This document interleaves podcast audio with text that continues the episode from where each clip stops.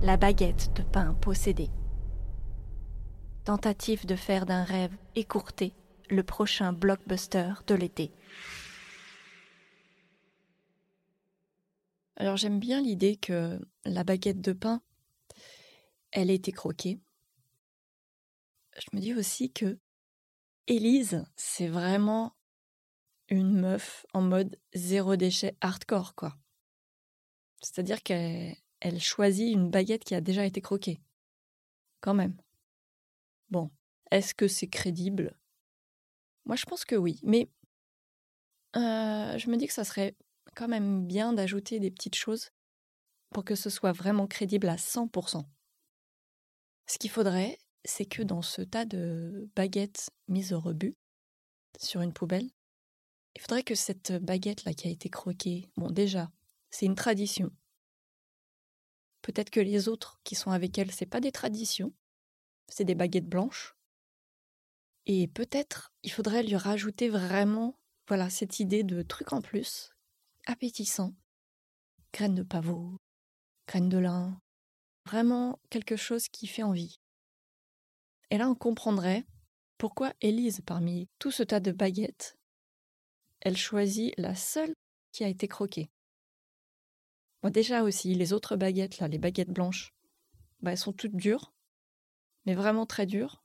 Parce que de toute façon, on le sait très bien, hein, les baguettes blanches, je ne sais pas pourquoi d'ailleurs, mais ça durcit hyper vite. Notre baguette, la traditionnelle qui a été croquée, elle aussi, elle a durci, mais pas. Peut-être pas autant que les baguettes blanches. Ce qui serait bien, c'est que elle soit restée en extérieur, là, sur cette poubelle, en plein soleil pendant des heures, ce qui fait qu'elle se serait desséchée. Mais bon, pour Elise, c'est pas grave. Hein. Puis elle, ce qu'elle voit, c'est que waouh, c'est une baguette euh, traditionnelle et en plus au pavot. Waouh. On comprend qu'elle l'a choisie.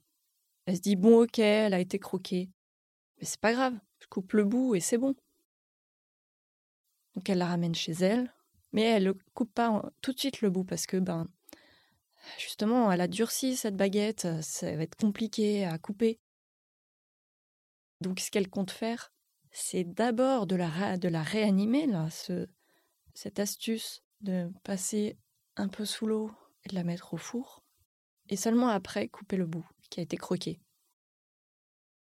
Mais bon, euh, Élise, euh, en même temps, euh, elle n'est pas germ germanophobe Non, germophobe euh, Elle n'a pas peur des virus. Elle est comme ça, Elise. Ouais, qu'est-ce qu'il y a? Ebola Même pas peur.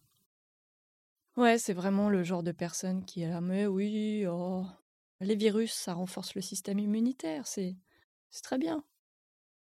Ouais, je trouve que hum, c'est bien cette idée ouais, de baguette tradition au pavot qui a été croquée. Là, vraiment, là, tout de suite, c'est une baguette qui a de la gueule. Elle a quelque chose de singulier.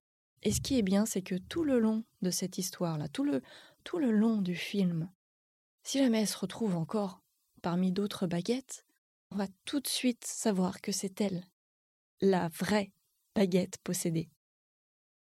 Mais sauf que ce sera seulement nous, seulement les spectateurs qui seront au courant. Les autres personnages dans le film, quand il va y avoir cette psychose-là de baguette, bah eux, ils vont pas savoir exactement à quoi elle ressemble. Enfin, ça serait bien qu'ils ne le sachent pas, je crois.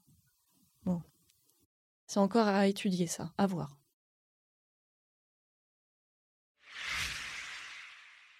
La baguette de pain possédée, c'est un feuilleton, un épisode par semaine, c'est complètement improvisé. Euh, je ne sais pas du tout comment ça va évoluer, mais ce qui est sûr, c'est que c'est parti pour durer. Je compte sur vous pour me suivre dans cette aventure.